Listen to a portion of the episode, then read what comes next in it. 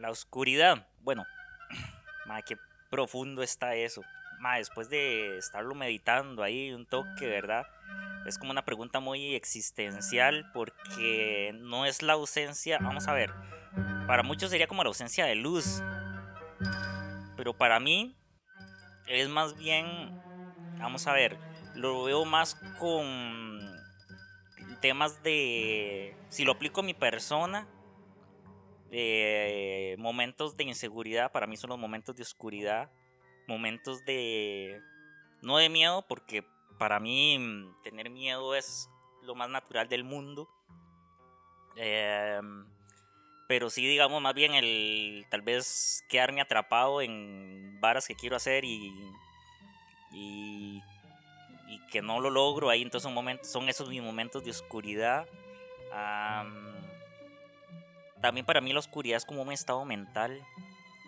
O sea, pienso yo. O sea, en el sentido de que está muy muy relacionado con, uh, no sé, de las ideas que tenemos en la mente, varas que hemos aprendido y que, y que muchas veces más bien nos, nos enturbian más y son más bien las que nublan y hacen que la luz no, no penetre en nuestra mente más. Eso es lo que para mí es, es, esa la verdadera oscuridad. Este, y que nos impide ver muchas varas como de forma natural, de forma más... Mmm, más como tienen que ser, mae. O sea, este, por eso es que existen tantos prejuicios, tantos estereotipos, mae, por, precisamente por la oscuridad, o sea, por, por la oscuridad que hay en la mente. Entonces, para mí va, más por ahí, mae, por, por sentir que, que, la oscuridad son esos momentos donde más, más, que una ausencia de luz, es más, más eso, mae, digamos, también está relacionado con momentos puedo decir en mi vida que he tenido momentos de oscuridad y posiblemente lo siga teniendo este, como ser humano que soy. Y, y no, yo creo que, que va por ahí. De hecho, puedo decir, incluso en este último año, ahorita que estamos empezando año, y no, el, el 2022, tuve, tuve mis buenos momentos de oscuridad, de que yo digo, ma, ¿y ahora qué? y yo, y esta vara, este, ma, momentos donde, y no me da vergüenza admitirlo, ma, casi que me he tenido que echar a llorar así por ciertas varas que me pasaron o, o varas que yo digo, picha, ¿y ahora qué hago? Y yo, ma, ¿y ahora qué? O podría con esta vara o no, por eso te digo que también son como muchos momentos a veces de inseguridad, parece, para mí la oscuridad va más por ahí, para cuando no me siento seguro, cuando tengo duda de algo, eh, o más que tener duda, porque también se vale tener duda, la vara es cuando ya uno se queda como, como embarrielado, como pegado en esa vara y no puede uno salir ahí rápidamente de eso. Entonces ahí es donde uno dice, suave, suave, estoy como en un momento de oscuridad.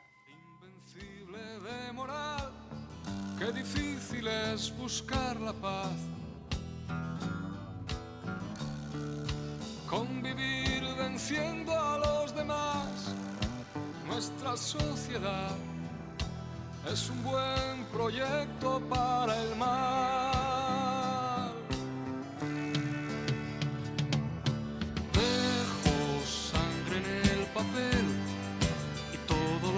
Que escribo al día siguiente rompería si no fuera porque creo en ti. A pesar de todo, tú me haces vivir, me haces escribir dejando el rastro de mi alma y cada verso es un jirón de piel. Soy un corazón tendido al sol. Mae, yo concuerdo completamente con Leo y Mae, también creo que la, la oscuridad depende de a quién le pregunte. Definitivamente no se trata solo de la ausencia de color, o de la ausencia de luz o de verdad. O sea, creo que va un poquito más allá. Eh, todos tenemos, o sea, basta con que usted sea un ser viviente o humano para que tenga momentos oscuros en su vida. Por ejemplo, yo he aprendido a canalizar la oscuridad en los últimos dos años que estoy en Colombia, más literalmente he atravesado la etapa más oscura de mi vida por el estado de salud de, de mi mamá, ¿sí? Entonces, por eso decía yo al inicio que depende de a quién le pregunte. Cada quien Ma, carga sí. su peso, La- la- cada quien ca- tiene sus cargas, estado, ¿verdad? que un... Y, y- y en- conforme usted enfrenta cuestiones en la vida, pues esa oscuridad es más tenue o es más, más ¿verdad? Valga redundancia, oscura. Eh, y sí, mae, creo que hay toda una construcción en torno a la oscuridad. Profundo eso. Mae, y mucha gente ve la oscuridad como algo negativo, mae. Como, uy, mae, así como, y es que sí, Ah, es un cliché, exacto, y exacto, pero hay que aprender a danzar en la oscuridad. Mae, sí, exacto. Y la, la oscuridad muchas veces, o sea, te enseña y aprendes de, de eso y porque, eh, como vos decís, o sea, mae, te, te pone a pensar muchas veces y te pone a... a- y, y te enseña a valorar entonces también todos los momentos, mae, los momentos luminosos, Mae, mae. el ando más fino, hay gente que encuentra la luz, hay gente que se pierde en la oscuridad, ¿me entiende? O hay Eh, gente está- que se eh, ¿cómo está encandila con la luz, mae, y al final se hace mierda porque es de tanta luz, mae. Eh, Todos necesitamos su dosis de oscuridad. Y atención oyentes eléctricos, estamos aquí en un espacio mítico con, con Leo y Tao grabando este podcast. Eh, le pedí el micrófono a, a Tao porque el mío al final lo que tiene es mucho eco y se iba a cagar en, en- en el audio final. Pero eh, eh, hablando de este tema, hacia el final del podcast se van a dar cuenta del por qué estamos hablando de la oscuridad. Pero ma, yo siento que la- las tres personas que estamos aquí te- tenemos, eh, tenemos momentos de oscuridad de los cuales hablar. Y la, la oscuridad puede significar y representar, di, depende de cada quien, cada quien, como, como el dicho, ¿verdad? Cada cabeza es un mundo. Es exactamente, pero mae, por ejemplo, y bueno, de, yo sé que Tawa eh, tiene también historia por ese lado, mae. Cuando mi hijo nació, huevón, los hijueputas del, del, del hospital perdieron una muestra de sangre y al maldito de farmacia le importó un culo, metió la primera que se encontró y según ellos Sí. mi hijo tenía sida, huevón. Y tuvo que pasar varias semanas más en el hospital porque los madres estaban sentados en que de ahí mi hijo tenía sida, y a ellos les importaba un culo y yo les decía, pero explíquenme ustedes si la mamá no tiene sida y yo no tengo sida, ¿cómo mi hijo va a tener sida? Y a los malditos hijos de la gran puta les importó un culo y el mae de farmacia junto con el hijo de puta de, como sea que se llame ese lugar dijeron, di mae, ¿qué podemos hacer? Eh, se pudieron haber demandado, al final no se hizo. Luego a mi mamá hace poco le cortaron un pedazo de intestino que no tuvieron que haberle Ay, cortado. A mi abuela la envenenaron, la amarraban a la par de, de, la, de, de- de un salón de limpieza, le robaron la dentadura, le daban los medicamentos que no le tenían que dar. Eh, yo cuando, ma, yo tuve, cuando tenía 13 años me atropellé una moto y tenía un pedazo de asfalto en, el- ojo izquierdo. Los más ni siquiera, ni siquiera lo revisaron, nada más decir un par de placas, este carajillo no tiene nada. Siete años después se me estaba cerrando el ojo y tuve que ir a lo privado que me sacaran la vara. ¿Por qué menciono yo esa serie de anécdotas? Porque estamos viviendo, pasando por tiempos tan extraños, tan retorcidos, que uno se encuentra gente mucho más preocupada por defender o promover esta cuestión de amigues, ellas, nosotres, los 500 tipos de género, los unicornios morados de la constelación Centauro, dispuestos a, a- guerrear por eso y, y pareciera que hasta matar, pero si uno les pide ayuda para ir a, a pelear por esas injusticias que acabo yo de comentar, por que los médicos, la gente en el sector salud tenga más empatía por los adultos mayores, personas parapléjicas, personas sordas, personas ciegas, en fin, para eso, para eso no, se, no se apuntan, les parece irrelevante, una trivialidad. Y con esto me refiero a lo del lenguaje inclusivo, ¿verdad? Que hay gente que promueve eso como, uy, madre, qué, qué cool soy o qué buena gente soy porque hablo de, de amigue, de ella, de tal o cual. Todo es. Ay, Sí, sí, todo es y toda esa vara. Pero usted a muchos de esa gente no los ve aprendiendo lesco, no los ve preocupándose porque las aceras no tengan ese, ese montón de gradas, escaños y pendientes que son peligrosos para, Pero para puede haber todos. un mae con discapacidad visual ocupando cruzar una calle y les Exacto, vale picha. les vale picha. Para, unas, para personas de la tercera edad, ma, hace poco mi mamá se malmata por los las ciclovías que están requete mal hechas y ponen esos topes para que los carros no se metan y se espichó toda. Y, y uno ve que, que, que esos son solo poses de un grupo muy vivo que se aprovecha de, de la ignorancia y la inocencia de, de las buenas personas para capitalizar ellos. Mae, que creen que con solo hablar así ya tienen, ya, ya tranquilizan su conciencia, como si con solo eso ya, ya, ya estuvieran San cumpli- Pedro, ya San Pedro les abrió las puertas del Mae, cielo. sí. Entonces, eh, eh, por ahí va el set de hoy, mis amigos. Mae, mientras ustedes iban hablando, yo iba escuchando y me perdí en un mar de pensamientos en la, en la cuestión de la inclusividad, mae. Porque es que eh, la inclusión. Sí, claro, claro, vamos a mencionar un poquito de eso, mae. Mi mamá es una persona que en la actualidad tiene 76 años y que tiene una historia clínica súper compleja. Es trasplantada de riñón y bueno, a raíz de eso otro pocotón de cosas, ¿verdad? Y, y bueno, el asunto es que en algún momento, mae, dentro de su problemática, eh, tenía un problema de vista y resulta que tenía, de un pronto a otro le salió una infección en el ojo, mae. Y de ahí ella, eh, básicamente la vara se le estaba poniendo así, ella estaba con el ojo rojísimo, ya produciendo como materia, eh, fatal.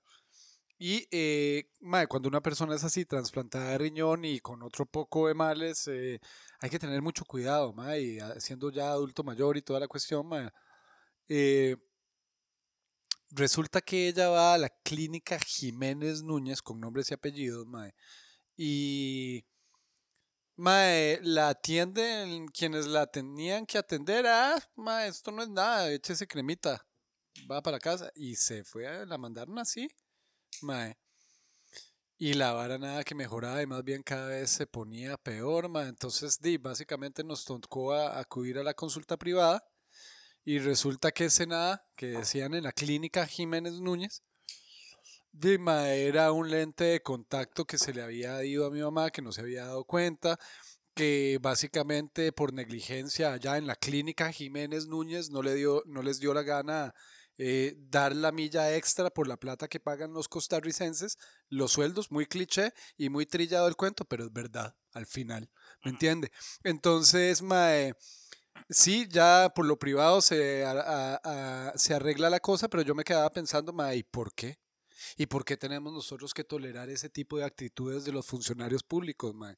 Y de una vez, mae, agarré y ah, redacté un documento que le envié a Carlos Alvarado con copia a Román Macaya y a la, direc- a la- al director o directora del hospital en ese momento y a un poco de gente. ¿Y sabe a quién más, Baldo? A los medios de comunicación, porque yo tengo una base de datos de medios de comunicación muy grande.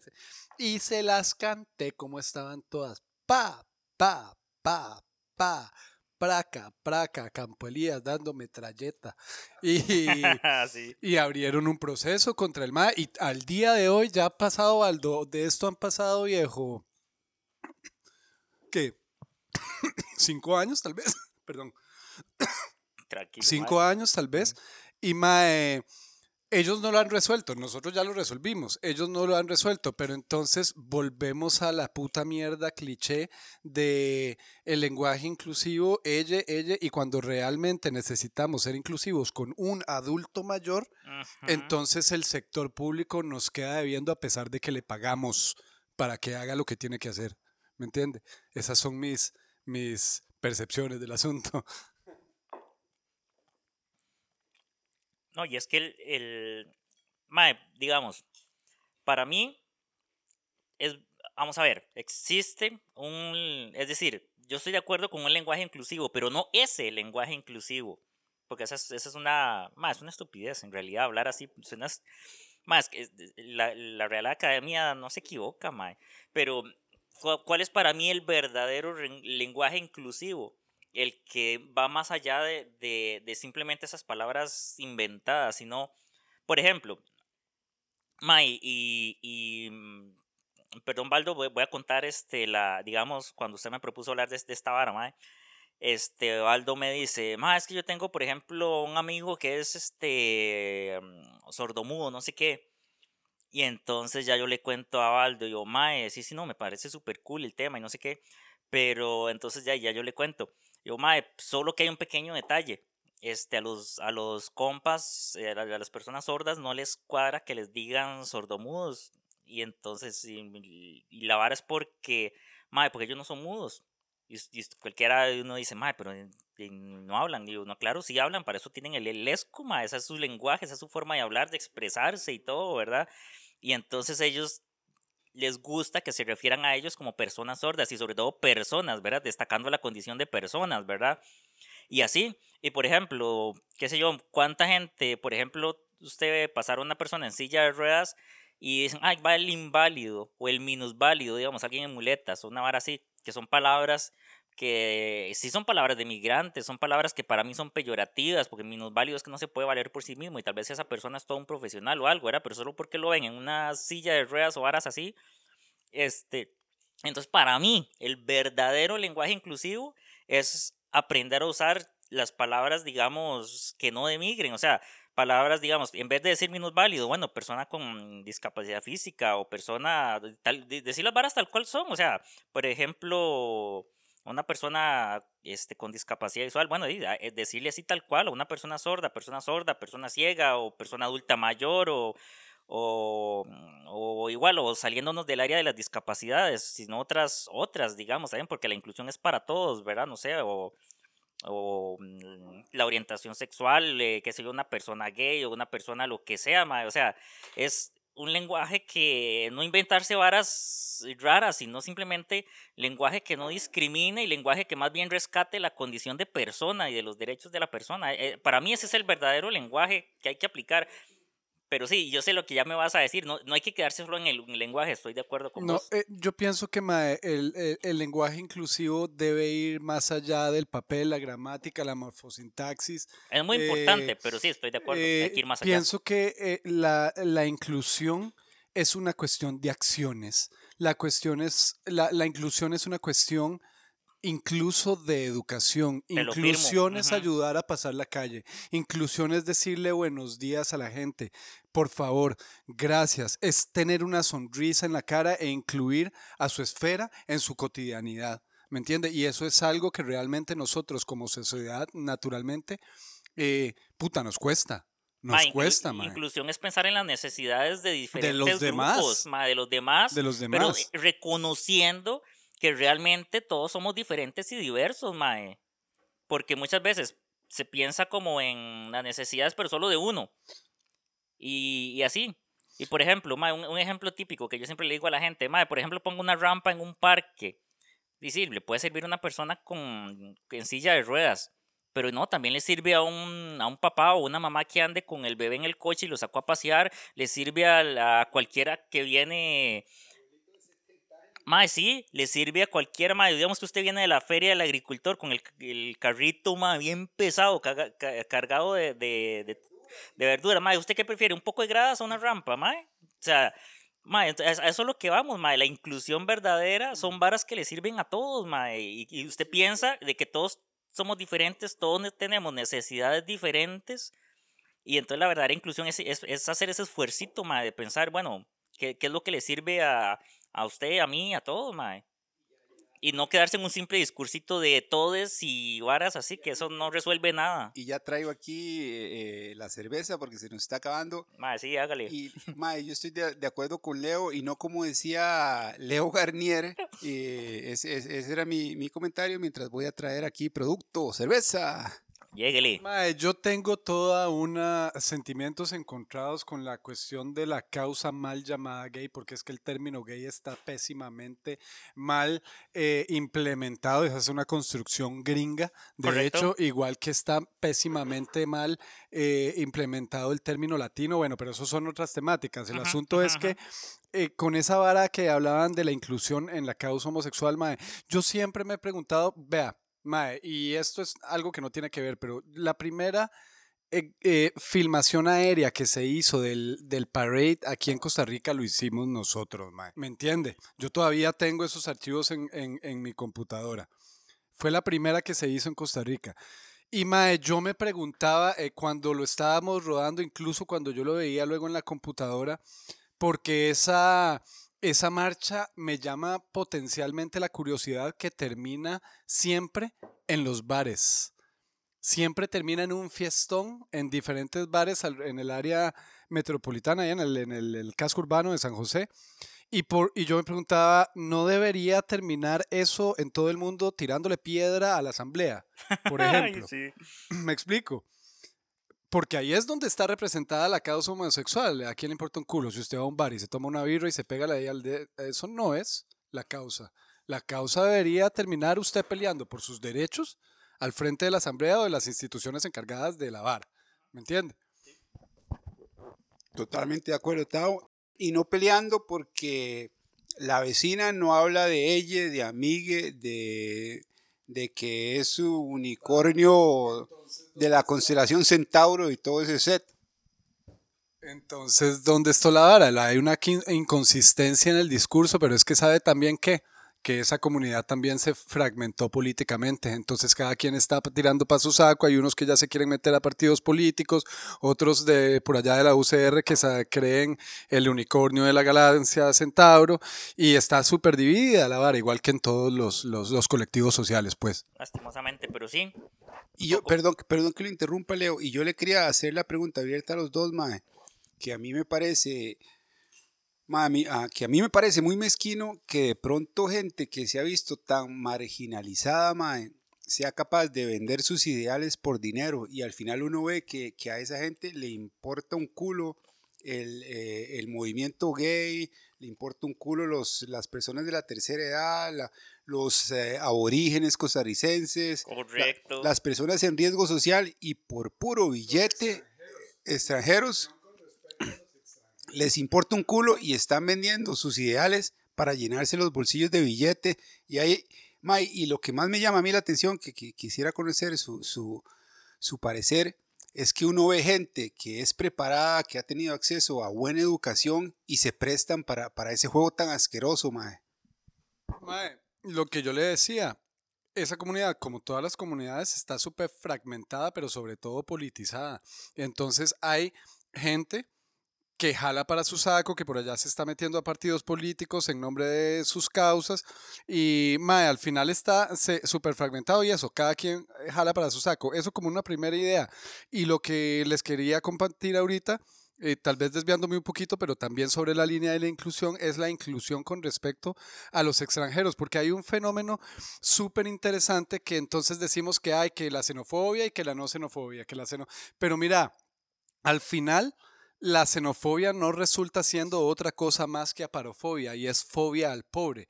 Porque si el extranjero es un alemán o un suizo con grandes capitales, mae, entonces sos súper bienvenido a este país. Y a este país no me refiero solo a Costa Rica, porque este fenómeno, este fenómeno se, se replica en otras latitudes, mae. Sí. Exacto, si tenés plata sos bienvenido, pero si entonces sos un nicaragüense que viene sin recursos, o un haitiano, o un, venezolano. o una persona que la está viendo horrible en su país y no tiene recursos, entonces ahí sí son un hijo de puta, ladrón, malparido y toda la vara. Entonces no es xenofobia, es aparofobia. Y la hemos eh, eh, mal construido con el tiempo, sí, hay una mal construcción en torno a todas esas, a todos esos fenómenos sociales, a ese en particular volviendo al tema también que vos comentabas, sí, que estoy de acuerdo con vos, hay gente que se aprovecha y hay gente que también no solo busca el billete, sino también que le busca, como por decirlo así, que le laven los huevitos, o sea, busca prestigio, busca figurar y lamentablemente también incluso dentro de la comunidad de... Sí, la comunidad, por ejemplo, la que menciona Tavo y comunidad también, lo conozco también en la comunidad de personas con discapacidad visual, andan cada artista por ahí que lo que quieren es así como, ay, ahora me vean lo súper que yo soy, no, mae. Sí, exacto. Es, de hecho, bueno, mm, lo he dicho públicamente y mm, me vale, el MAE lo sabe.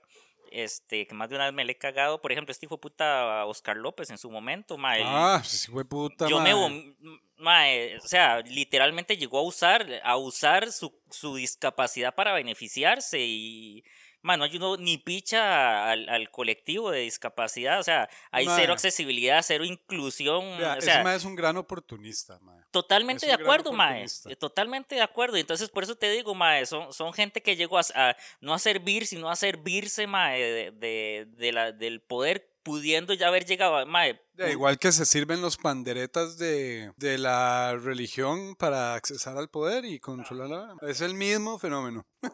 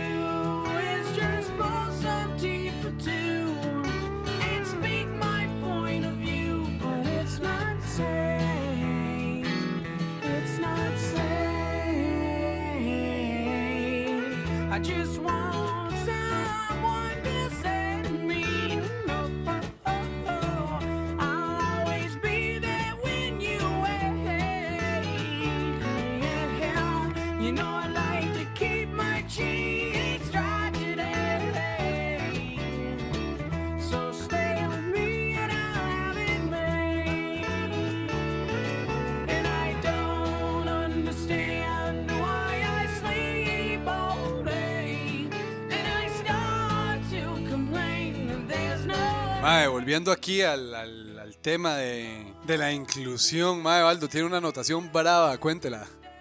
Bueno, que, que es ese, ese, ese ejemplo que, que antes de la pieza eh, de Brian Melon, ¿verdad? Que puso Tao, mae, es muy, muy, muy verídico.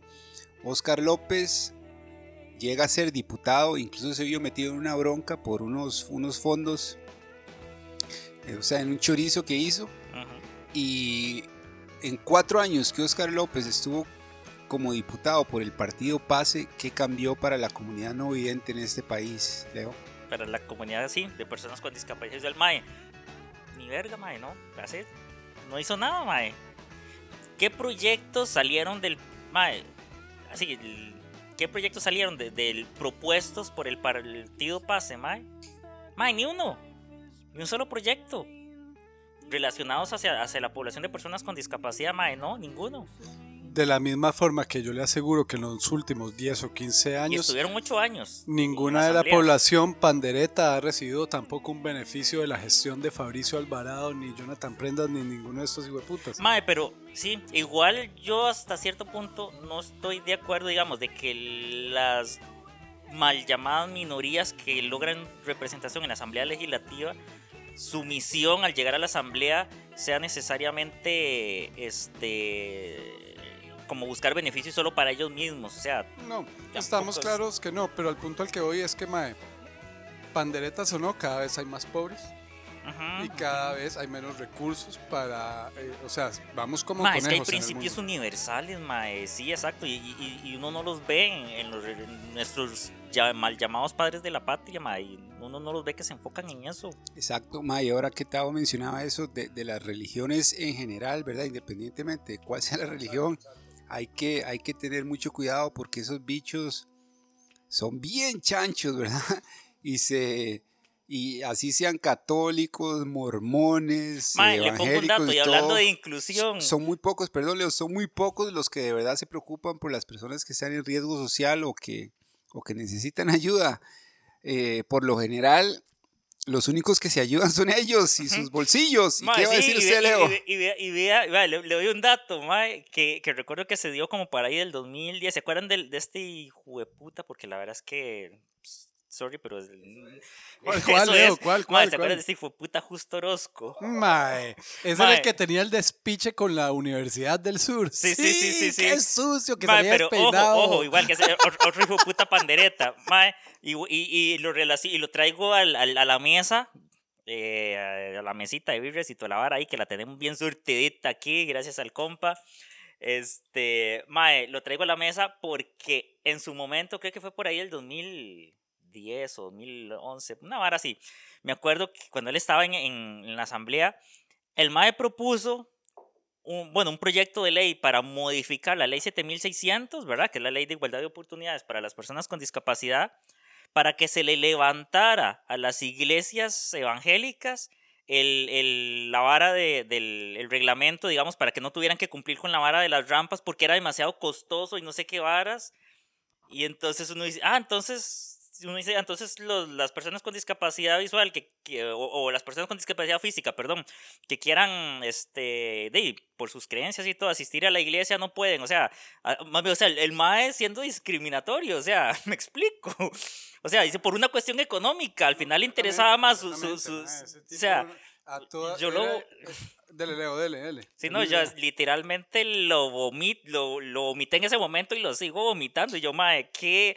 ¿Dónde están sus valores, mae? ¿Dónde Mae, está? no dónde hay está que su- su- ser mu- ni muy inteligente ni muy estudiado para darse cuenta de que justo Orozco era cualquier pelele oportunista que se, se tomó, o sea, se aprovechó de una posición para sacar sus propios beneficios. Pero no es el primero ni el último, Mae. Pero eso- a eso es lo que, Eh, lo que voy, mae. O sea, ¿a dónde quedó entonces ahí la inclusión? ¿Y dónde quedó? No, no, No, eh, ahí importa más la vara económica porque culo, dice que, era más caro hacer las rampas o hacer las modificaciones en las iglesias evangélicas, aunque, ah, no importa, ¿no? aunque las personas con discapacidad entonces no puedan entrar. O sea, ahí a la mierda los derechos, o sea, importa más el, el- el- el- la vara económica. Obviamente la vara, di, le cayeron todo el mundo encima y, la vara por dicha no pasó, pero, pero el MAE propuso eso. Me Exacto. acuerdo perfectamente. que siendo justo Orozco, quien es ese hijo de puta lo que dijo, el negocio no está en hacer las rampas ni eh, acondicionar los baños para personas con discapacidad, el negocio está en ofrecer milagros Ay, sí. y que en las personas ciegas que vuelvan a ver, en las personas parapléjicas que se les quite lo parapléjico, eh, porque estos hijueputas progres, el PAC y todo ese montón de hijueputas que están ahora promoviendo tanto el lenguaje inclusivo, esos hijueputas agarran muchos volados de justo Orozco y esos madres están a nada de eso, de eso. Y para poner un ejemplo, la hija de la hijueputa de Epsi Campbell que no sirve para un carajo, que, en fin, Mae, aquí, aquí hay dos puntos neurálgicos. Bueno, lo primero es que, mae, estos bichos son mercaderes de fe, weón. Mae, esa vara, cuando salió la eh, Ramacheka Talamazoa, mae. Mae, sí. lo que te decía ahorita, no hay que ser muy listo para darse cuenta que estos bichos son mercaderes de fe. Eso en primera instancia. Pero hay un punto aquí neurálgico de verdad, Mop. Y es la vara de que nosotros somos excluyentes ya por constitución. Constitucionalmente, la sociedad costarricense está excluida. ¿Por qué? Porque la religión católica es la religión oficial del Ajá, Estado, mae. Entonces, si tenés una religión católica oficial del Estado, estás excluyendo a judíos, a musulmanes, a ateos, a mormones, budistas, hinduistas. Entonces, ya la vara viene de por sí, por- de raíz excluyente. Para mí, en este momento, y esta es una opinión completamente personal, no sé si estoy, no sé si estoy equivocado o no, puedo estarlo, pero para mí la prioridad número uno de Costa Rica en este momento es hacer un Estado laico, porque de ahí se desprenden un pichazo de varas, mae, que afectan incluso en materia económica. Ahí la dejo. Ahí la dejo, ahí la dejo. Ujú, ujú, ujú.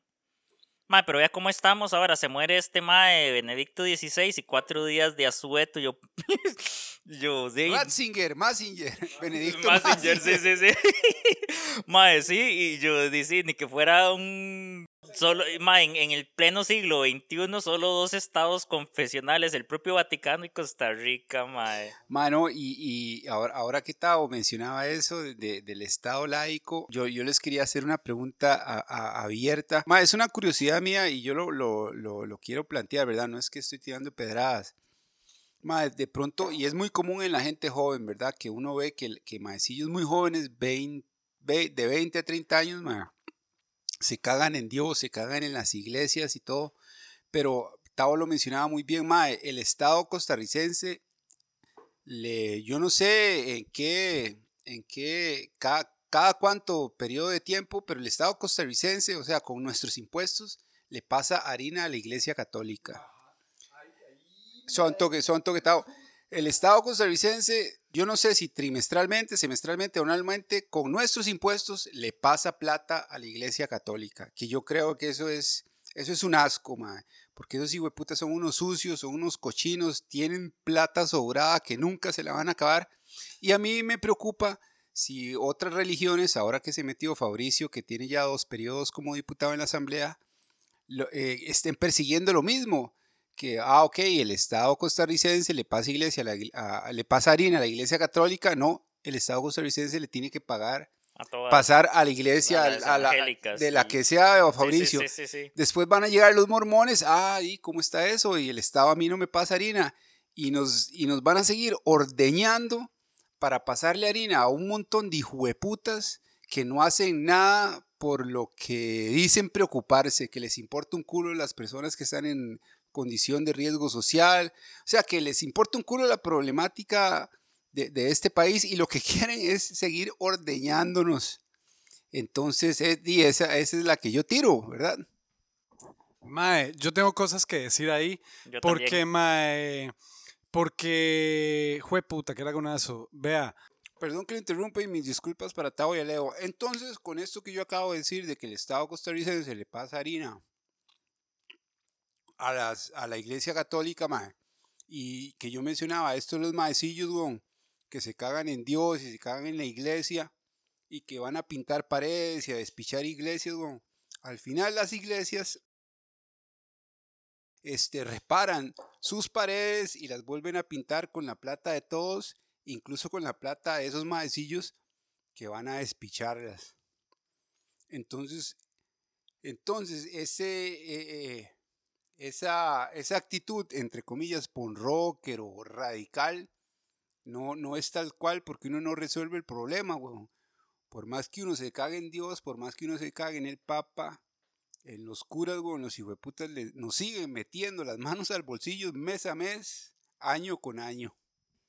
Mae, yo ahí le tengo que decir dos varas. Para mí, fatal desde que Estado y política, Estado y religión se mezclaron, mae. Ahí, desde ahí una ya mezcla se oportunista. Una mezcla completamente oportunista. Totalmente de acuerdo, Mae. Desde ahí totalmente se embarrialó la cancha, Mae. Yo respeto, o sea, de nuevo, como yo me gusta que me respeten en lo que yo creo, yo, yo respeto a las creencias de los demás, digamos. El que quiere creer que crea, el que no quiere creer que no crea, Mae. Pero la vara es que por qué nos tienen que obligar, digamos, o por qué, digamos, vía Estado, tienen que obligar a, a destinar recursos solo a una creencia cuando hay una plurireligiosidad y cada uno cree en lo que quiera o el que no quiere creer que no crea, ¿verdad? O sea, entonces para mí, simplemente el Estado y la, y, la iglesia o las iglesias o la religión no se tienen que mezclar y cada uno cree en lo que quiere creer o el que no quiere no quiera creer y, y así, punto. O sea, nada más y, y- y ya. Para mí ese es el, el- el tema, ¿verdad? Ahí voy yo, ahí voy yo con un, un- un par de apreciaciones. El problema, o parte del problema, porque los problemas al final son muchos, la vida es una constante de problemas, mae. Uno de los problemas es el exceso de democracia. O sea, es verdad, eh, la, la democracia ni siquiera debería abrir la puerta a la fe. La fe nada tiene que ver en esto.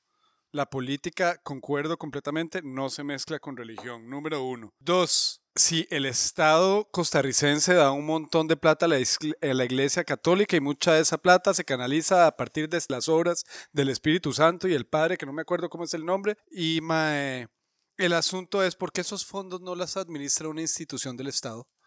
¿Por qué no se administran, por ejemplo, ojalá que con esta idea no se caiga en chorizos, pero por qué, por ejemplo, no desde la oficina de la primera dama o el instituto este de la mujer o de la familia, ¿verdad? ¿Por qué la iglesia?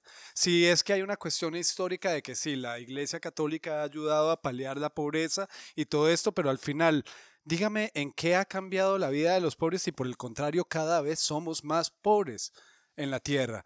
En nada ha cambiado. ¿Qué hace la fundación esta de las obras del Espíritu Santo? De, hey, madre, les da un mercado en diciembre. Eso es lo que hace, pero sus vidas no cambian. ¿Y qué? Sí, es verdad, hay casos de éxito, pero no son la mayoría. Cada vez hay más pobres. Entonces, para mí es una, sinceramente, la cuestión de la fe es una cuestión de la que se puede prescindir y darle esos fondos a que los administre una institución del Estado para que realmente al final haya un, plos- un, proce- un- un proyecto inclusivo que no se limite a mercados en diciembre. Eso era. y, y también filtrar a esas, a esas organizaciones para escoger a las que de, verdad están breteando y haciendo algo, algo en verdad positivo para un, ah, para un montón de personas que están Que el en riesgo criterio no social sea religión, que el criterio sea el beneficio social que realmente están dando. y que viven en la oscuridad y ayudar, ayudarlas de alguna manera a ver la luz. O, o bueno, de nuevo, parte del problema es que eh, muchos de esos bichos baldodía y obviamente defienden su causa, porque eso viven. Al padre le pagan un sueldo, weón. Ahí defiende obviamente su causa, ¿me entiende? Y todos los proyectos que envuelvan a su causa. Y obviamente si hay un proyecto que está ligado a fondos estatales, es decir, fondos del pueblo, sea religioso, no sea pandereta, sea ONG, sea lo que sea, ¿quién le va a decir que no a los fondos del Estado, weón? Nadie, todo el mundo quiere accesar los fondos del Estado, hasta los presidentes que van en campañas porque quieren accesar los fondos del Estado, weón. Y yo quisiera ahora aprovechar, ya que llevamos 40 minutos, que Leo nos comentara ya un poco, igual porque esto es un, esto es un ejercicio para un proyecto más grande que estamos planeando, pero que Leo nos comentara sobre, sobre su condición para que la gente se dé un poco de cuenta de- del porqué de este podcast, ¿verdad? Y qué tanto le, ha ayudado a él o qué tanto beneficio le ha traído a él esta cuestión del, del lenguaje inclusivo. Vamos a ver. ¿por qué me estoy riendo? Vamos a ver, porque. Vamos a ver, fue muy simpático y, y de hecho para mí fue todo, por eso les dije al principio, cuando empecé, que me lanzaron así la pregunta brava, ¿verdad? Que qué es para mí la oscuridad. Y yo, hijo de puta, ¿qué es para mí la oscuridad, verdad? O sea, porque, vamos a ver, aquí, bueno, ustedes no me están viendo ni nada, es- me están escuchando nada más, pero yo soy una persona este, ciega, eh, bueno, con discapacidad visual, veo muy, muy, sí, muy poco. No me cuadra tanto no vidente, de nuevo, volviendo al, para mí lo que es el verdadero lenguaje inclusivo, porque el, decir no vidente es como, como enfatizar en la, en la vara que me hace falta y, y- y de alguna manera entonces, este, digamos, es como, como la etiqueta, ¿verdad? Entonces es más, más, me gusta más o nos gusta más a la comunidad este, cuando se refieren a nosotros como la, la, decir, la persona ciega o la persona con discapacidad visual, primero porque somos persona, la condición de persona, ¿verdad? Y, y porque, digamos, no destaca la carencia, sino, o sea, de hecho, no destaca la carencia, punto. Y entonces, de uno, uno, como yo, como cualquier persona, tengo muchas virtudes, obvio, también tengo un pichazo de defectos, ¿verdad? Sí, pero es Este- enfocar la vara en la vara y no en la carencia, le copio. Exactamente, ese es el concepto. Y entonces para mí, por eso te digo, para mí sí hay un lenguaje inclusivo, pero no es ese hijo de puta lenguaje que Baldo comenta, ¿verdad? Sino que es el lenguaje que legitima el- la realidad de cómo verdaderamente son, son las cosas, o como por lo menos nosotros queremos ser eh, percibidos, ¿verdad?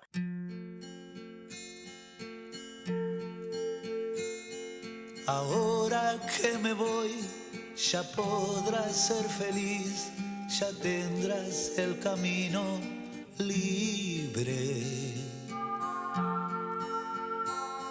Nadie preguntará por qué tardaste ayer, ni a dónde irás esta noche. Serás una paloma en libertad.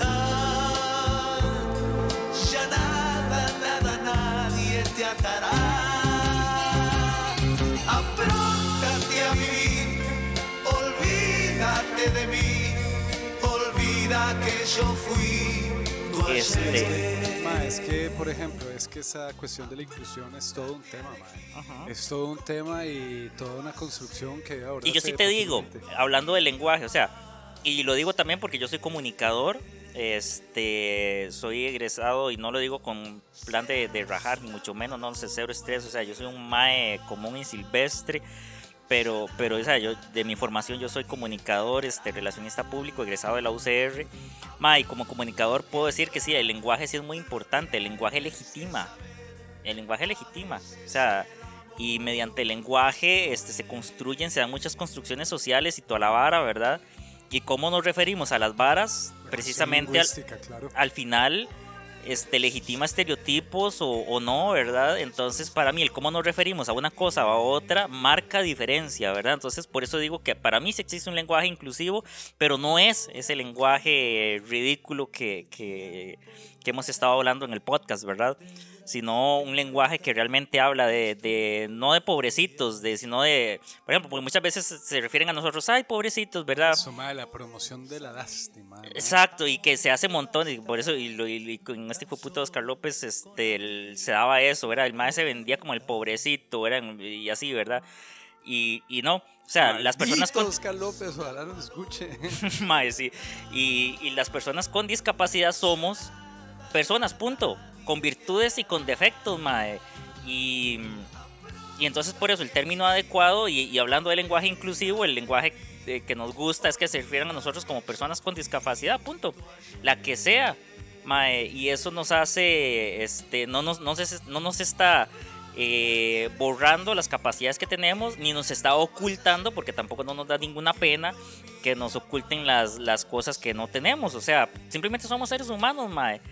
Y, somos seres, o sea, porque también, digamos, en esta, en esta sociedad de etiquetas, mae, a nosotros siempre nos ponen como en, vamos a ver, si van a los extremos, mae, siempre nos ponen, hace poco, eh, hace como un mes, algo así, me hicieron una entrevista ahí en Buen Día, este, como eh, me llama la periodista y dice, es que queremos una entrevista de motivación y no sé qué varas y yo, yo la acepté y todo, pero pero igual obviamente no le di la entrevista a como ella se la estaba imaginando porque para buen día era este porque el, ella decía es que ustedes son tan cargas y ustedes pese a su limitación y no sé cuánto y todo ese discursito verdad así como como así como pese a lo mierda que es tener una discapacidad ustedes han podido hacer eso no o sea la mierda, la, la discapacidad es simplemente una condición, mae, pero somos personas como cualquier otra. O sea, mucha gente nos veo como pobrecitos que no podemos hacer ni mierda y que dependen de nosotros, y de, de que dependemos de los demás, ¿verdad? Y así, ¿verdad? Y que por eso que tienen que hacérnoslo todo, ¿verdad? Este, que eso es todo un tema, ¿verdad? O la gente que entonces se va a los extremos y nos ve como superhéroes y es que, ay, es que ustedes son tan cargas como pese a no ver, en mi caso, que usted hace esto, que usted hace el otro, que usted corre, que usted estudió que usted todo. No, mae, simplemente somos personas y, y no somos ni los superhéroes ni somos tampoco los pobrecitos. O sea, somos seres humanos comunes y silvestres, mae que simplemente, ¿qué es lo único que pedimos, mae? Oportunidades y que se respeten los derechos. Y los derechos de nosotros, mae, como personas con discapacidad, son exactamente, no tenemos derechos diferentes a los demás, son los mismos derechos que tienen los demás, mae. Así Exacto, como ustedes es- es- tuvieron es- derecho a... Es lo mínimo, ¿no? O sea, mae, sí, o sea, como ustedes tuvieron derecho a estudiar, mae, no sé nosotros si mínimo también. es la palabra, mínimo suena como, o sea, lo, lo necesario. Pues, sí, lo como que usted- Debe de ser. Así como ¿sí? ustedes tuvieron derecho a estudiar, mae, nosotros también. Así como ustedes tienen derecho a, a bretear, mae, nosotros también. Mae, así como ustedes tienen derecho a, a relajarse y hacer despiche y a pegarse la fiesta, mae, nosotros también. Mae, es, es la misma vara, o sea, este, o sea, nuestros derechos son iguales a los demás, y entonces simplemente lo único que ocupamos son oportunidades. Y la gente, y el tema es que también el tema de discapacidad, este, no depende solo de nosotros, porque mucha gente lo ve como problema, como que el problema solo es de nosotros, mae, no. O sea, yo, por ejemplo, cuando estaba en la U, este, de llegaba a una biblioteca y decían, ay, o por decir algo, es que usted tiene un problema, ¿por qué no ve? Y yo decía, no, el problema no es mío porque no veo, el problema es de la biblioteca porque no tiene libros adaptados. mae, eso es la verdadera obvio. inclusión, mae. Entonces, Sí, una biblioteca que no tenga libros adaptados, mae, o sea, manda huevo, ¿verdad? 2023, weón. Ma, entonces, Ma, eh, eh, esa es Leo, la vara. per- perdón Entonces, el- el- la discapacidad es un tema social, ma, no es un tema personal. Y, y es- y ese, es el, ese es el punto. Y, y, y hacia eso va la inclusión. Exacto, Mae, y Mae, eso que dijo Leo es buenísimo porque desde que el mundo es mundo hay personas ciegas. Hace 100 años había personas Ciegas, ciegas, sordas, sordas. que con, con dificultad para mover alguna extremidad Hace- o que le faltaba alguna. Exacto, hace mil personas años. adultas mayores, personas de diferentes culturas, Exacto, pensamientos, mae. Por eso te dije diversidad, mae. Para mí diversidad es la palabra clave. Porque, mae, hace 100 años había personas ciegas, hace 200 años había personas sordas, hace mil años había personas ciegas, hace 5000 años a Y nadie, las va a seguir habiendo. nadie le está importando un culo si alguien decía amigue, ella y toda esa mierda. Y, pero desde que el mundo es mundo, hay personas con discapacidades, ya sea que, que ciegas, sordas, e- en fin. ¿Y cómo es posible que ahora se esté impulsando tanto esto que a todas luces para mí es una falsedad? Mae, pienso exactamente igual, mae. O sea, toda la vida hemos enfrentado ese y otro montón de problemáticas que suponen. eh, ¿Sabe qué es lo que pasa, mae? Quiere, quiere que le diga cuál es el meollo del asunto. Pero ya, hilando profundo y hasta el fondo, la exclusión no es otra cosa más que miedo proyectado. El ser humano es un ser de miedo. Nosotros excluimos eh, eh, es por miedo. Lo que le decía ahora, si el, si el turista, si el extranjero es un, un alemán con plata, un suizo con plata, todo bien. Pero si es alguien que viene sin recursos, tenemos miedo de que nos quiten nuestros recursos. Es una cuestión de miedo. Y eso se proyecta en todas las esferas. No solo en los extranjeros, sino en todo lo que hemos hablado. Eh, entonces, Mae, pienso que al final lo que tenemos que tratar es el miedo. ¿Sabe una cosa? Siempre he pensado que lo contrario al amor no es el odio. Lo contrario al amor es el miedo. Realmente. Sí. E- Exacto, lo contrario al amor realmente es el miedo. Entonces los seres humanos debemos trabajar un poquito eso si queremos realmente trabajar la cuestión de la inclusión. Esa es como una, una síntesis de lo que pienso. Estoy de acuerdo, mae. Y yo siempre les digo, mae, sí, yo siempre estoy de acuerdo con eso. Mae, mucha gente, y hablando del miedo, eh, me, me han comentado ya luego cuando me, me dicen confianza, ah, es que yo antes no le hablaba a usted porque, no sé, me daba miedo, no sabía cómo hablarle, o no sabía si usted se iba a enojar o no sé. Y un, mae, ¿por, mae, ¿por qué me voy a enojar? ¿Y por qué? Si no sabe, pregunte, mae. O sea, pero, pero no, mae, porque les daba miedo, porque les daba vergüenza, porque no sé qué, mae. O sea, por favor, mae, nosotros no mordemos. O sea, no les dé miedo asumir la diversidad, mae.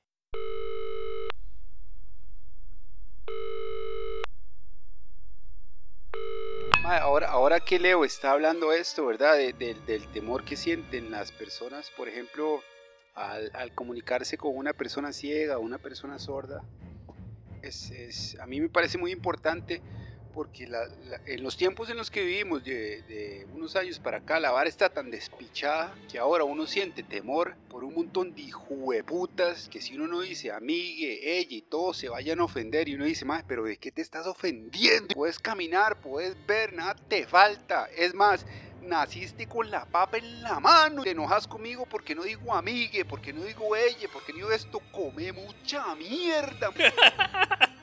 Linda. Y hay gente, Linda, Baldo. y hay gente que camina en la calle y que una grada le puede espichar la vida, y puta. Y usted me está haciendo a mí cara de feo mal parido. Porque no digo amigue, ella y todo me lo paso por el puro culo, hijo de puta. Ponete serio, mae. No, y es que es al chile, mae. Ponete serio, hijo de puta. ¿Cómo te vas a.? Ay, mae, no me dijiste mi pronombre, pronombre mis bolas, puta. Ah, estás. Ah, ma, es que es al chile, weón. ¿Cómo te vas a enojar? Ah, y hay gente que nacen, que no, que no escuchan, que tienen problemas para hablar, que son parapléjicos, que la ven fea al chile, weón. Y por eso no sacan la cara, hijo de puta. Mae, usted no sabe lo que es. culo tu lenguaje inclusivo. Mae, usted no sabe lo que es. Mae, porque lo he vivido con Baldo, compitas. qué bravo. Eso estuvo Mae. mae, real, mae. Mae, real. te lo suscribo, te lo subrayo y te lo Real, firmo, mae. Real. Pues mae, sí, esa, esa, esa es nuestra conclusión, creo que, de este episodio, mae. ¿Y cuántos de esos de que hablan de lenguaje inclusi- inclusivo tal vez están apoyando a los hijueputas autobuseros que quieren aumentar el- la cuota de los buses de los años a 20 años y las hijueputas rampas de, no sirven sirven para montar a las compas en, en- en silla de ruedas y los maes ahí llevando agua, llevando sol y ningún chofer los quiere montar, mae. ¿Dónde está la hijo de puta inclusión, mae? Dígame usted. Pero eso sí hablan ahí de ellos y de todes y así, ¿verdad? Mae, por dicha, el PAC desapareció. No tiene ni un solo representante en la asamblea. Y esos eran las de las escorias más asquerosas que pudieron haber llegado nunca a ocupar cargos públicos en este país. Y además con, con poder de decisión y nos hicieron mucho daño. Y ahora vemos a la nefasta fracción del Frente Amplio, liderados por Villaltica y la otra vividora de Patricia Mora, pensionada de lujo. Para recibir la pensión que recibe Patricia Mora, uno tuvo que haber breteado como 500 años, weón. Tuvo que haber sido uno Matusalén. Solo Matusalén que vivió como 900 años pudo haber tenido un millón de cuotas para recibir lo que reciben estos descarados.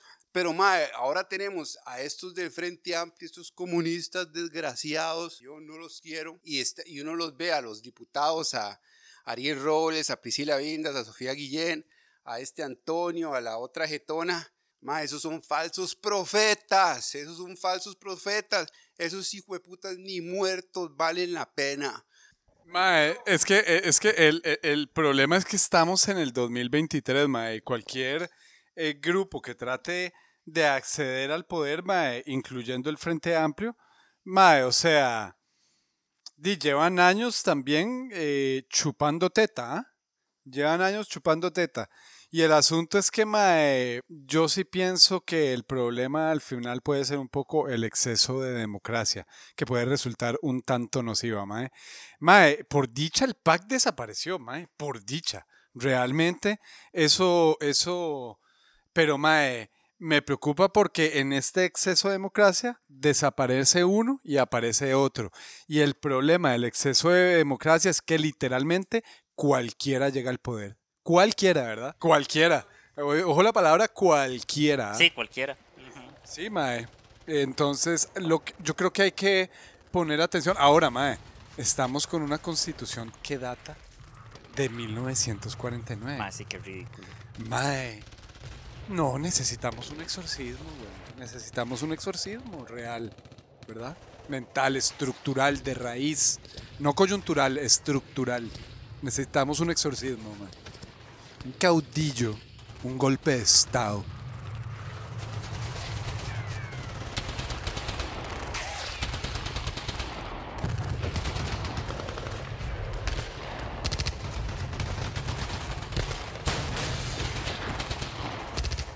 Sí, el golpe de Estado era muy fácil y muy predecible, mae. Lo que había que hacer era botar dos puentes aquí en Costa Rica, mae, y eso puede ser realizable, mae. Eh, ustedes, ustedes que conocen, podrían dilucidar, mae. Yo volaría no, no dos puentes, mae, digamos, para más seguridad, tres puentes, mae. Eh, tomar este, las armas ahí en cuartel de armas entre ríos y de ahí, mae, este, despedazarlos de adentro hacia afuera, para ver qué pasa aquí en Costa Rica, a ver si se despiertan. Sí, sí, con que usted vuele el virilla, ¿me entiende? Pero tiene que escoger cuál puente es virilla, porque, o- ojo la vara, el surquí, mae, taparlo, para que no pase nada, tapar allá entre ríos, aislar la parte de Coronado, mae, la armería, mae. Yo creo que esa parte, esa- ese bodegón, mae, di, mae, ya, ya, es que, ¿me entiende? Para ganar la guerra hay que tener municiones, mae despedazar la vara, mae, y meterla a mí, y, o sea, digamos, contar con la contrainteligencia, porque ahí tenemos ya gente, mae, metida, ¿me entiende? Para despedazarlos. Eh, sí, Leito, Baldo, pura vida Tao, mae, este, muchas gracias, mae, sinceramente, mae, y agradecerle, mae, el patrocinio al Instituto Cuántico Costarricense para la Investigación Interdimensional, eh, por el ride ma, que tuvimos aquí ma, en Bajo del Toro, ma, la familia. Eh, fuimos testigos de, un proceso muy, muy, muy místico. Ma. Estuvimos jineteando aquí unos, unos dinosaurios, una vara rarísima, ma, pero, pero bueno, ¿qué? ¿cómo está la vara ya? Ma? Un reporte, un reporte. mae, sí. Mae, te lo suscribo, mae. Necesitamos hacer un. Mae, no sé. Un.